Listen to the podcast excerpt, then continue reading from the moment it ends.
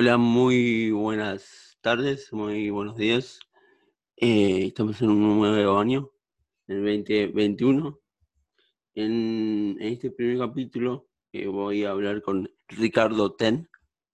Es un español de Valencia, más específicamente, que es un ex eh, deportista paralímpico pasó por muchos deportes y eh, tiene mucho para contarnos, pero prefiero que lo cuente él de, desde, desde su lado. Hola Ricardo, muchas gracias por el tiempo principalmente. Gracias, eh, Ramiro. Nada, pues bueno, tú me has presentado perfectamente. Soy Ricardo Ten, soy deportista eh, paralímpico. Eh, mi historia empieza desde muy pequeño. Eh, con ocho años sufro un accidente eléctrico en el que me amputan los dos brazos y la pierna izquierda y además pues, con grandes quemaduras de tercer grado por todo mi cuerpo. Y bueno, pues a partir de aquí toda mi vida cambia.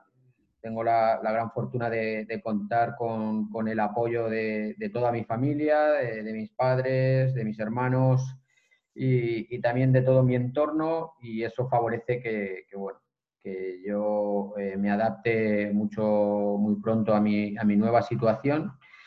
Y, bueno, eh, siempre había sido un niño muy activo, eh, siempre practicaba muchos tipos de deportes nunca de una manera federada, pero a raíz del accidente, eh, con 16, 17 años, eh, a través de un artículo en prensa, eh, veo la posibilidad de poder competir en el mundo de la natación adaptada y, bueno, pues en un club de natación muy cerquita de, mi casa voy a interesarme por esa práctica y, como cualquier otro deportista, pues empiezas con, con objetivos objetivos eh, muy, pequeños, campeonatos regionales, autonómicos, después nacionales, europeos, mundiales y por último eh, los Juegos.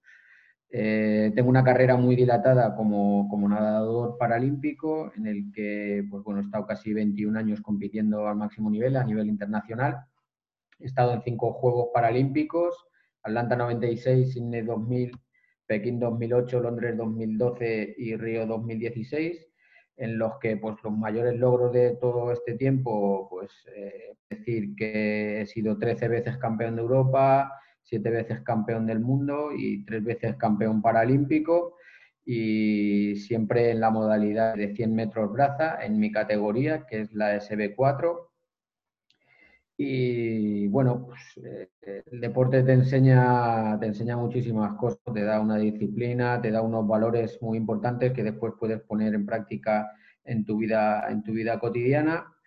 Y bueno, pues eh, me considero afortunado, me considero afortunado porque después de ese momento trágico y, duro, sobre todo para mi familia y para mí, pues eh, he tenido la oportunidad de, viajar por todo el mundo, conocer diferentes culturas, eh, conocer a la madre de, mis dos hijos. Eh, pues bueno, al final la verdad que, el deporte me lo ha, dado todo. con una carrera de los Juegos de Río decido poner fin a mi trayectoria como, como nadador paralímpico y ahora me encuentro enfrascado pues en otra aventura deportiva, ¿no? en la que sería mi sexta participación en, unos Juegos Paralímpicos, en los de Tokio 2020, si, la, si, la, si el tema sanitario no lo permite.